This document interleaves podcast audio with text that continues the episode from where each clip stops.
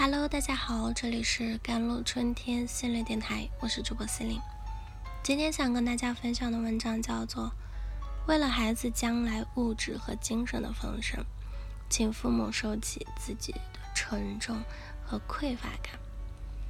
很多人表示自己小时候也很害怕生病，因为家里穷，所以哪怕身体不舒服，也不敢轻易告诉父母。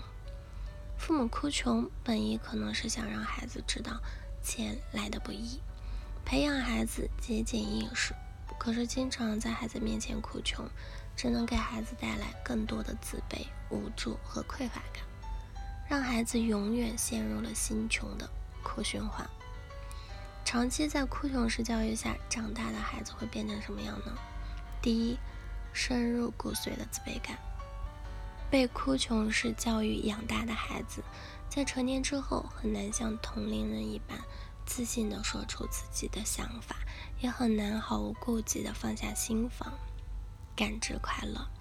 第二，不敢表达需求，因为反复强调家庭条件差，让孩子过早感受生活的压力和沉重，久而久之呢，孩子就会习惯压抑自己的需求。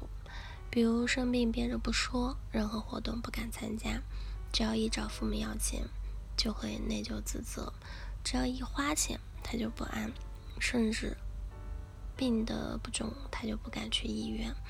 他们不喜欢购买能够提升自己的体验、学习的东西，更着重价格高低。如果提高生活质量、扩宽视野，那。提高自己要花很多钱，他们往往就会很犹豫，甚至直接拒绝，因为长期被父母拒绝打压，孩子的思想、人生格局和眼界被限制了。但凡需要花钱的地方，他们就要思前想后，因此错失了很多机会。更可怕的是，经济贫穷那所带来的生活不幸。逼着孩子在成长的过程中放弃了许多本可以实现的梦想，降低了自己对生活的需求。第三点就是过度补偿。不少在哭穷环境下成长的孩子，长大后都会拼命的弥补那个曾经孤立无援的自己，买下整箱的蛋糕、成堆的娃娃、一柜子的裙子，并不是自己有多喜欢。而是为了弥补儿时的遗憾。没有被满足的孩子就像干口的沙漠，内心始终是匮乏的。他们的内心始终蒙着一层自卑的阴霾，在匮乏感的泥沼里无法自拔。即便将来再多的满足，都无法填满这种与生俱来的匮乏感。第四，不配得感。当小孩接受太多哭穷式教育，他长大后就会认为自己不配去享受高质量生活，他只配过穷日子。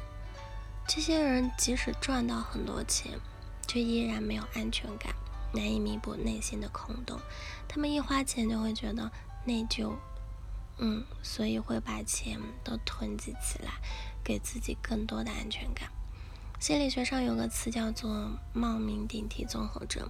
我觉得我不配拥有我所取得的一切成就，我现在的状态，我所受到的照顾，我觉得我是个冒牌货。那么，父母应该如何满足孩子的需求？童年的体验是一个人未来生活的基调。父母在童年满足了孩子哪些方面，孩子未来在哪些方面就会流动而不执着，有自由去体验更高级的需求层次。安全感被充分满足的孩子，将来不会在婚恋中只敢要安全无害的人。